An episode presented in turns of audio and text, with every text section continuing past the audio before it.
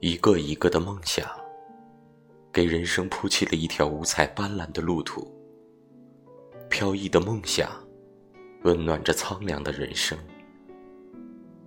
圆梦，是人生的最高终结，也是生命的真谛。而眼下，我们只能把梦藏在心里。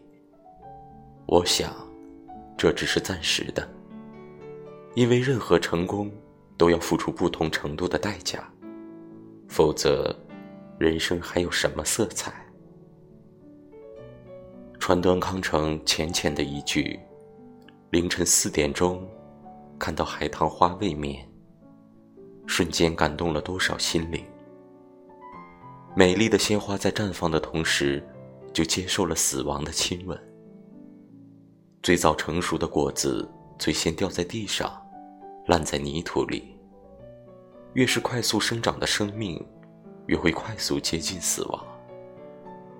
在强大的时空面前，柔弱的个体生命是短暂而脆弱的。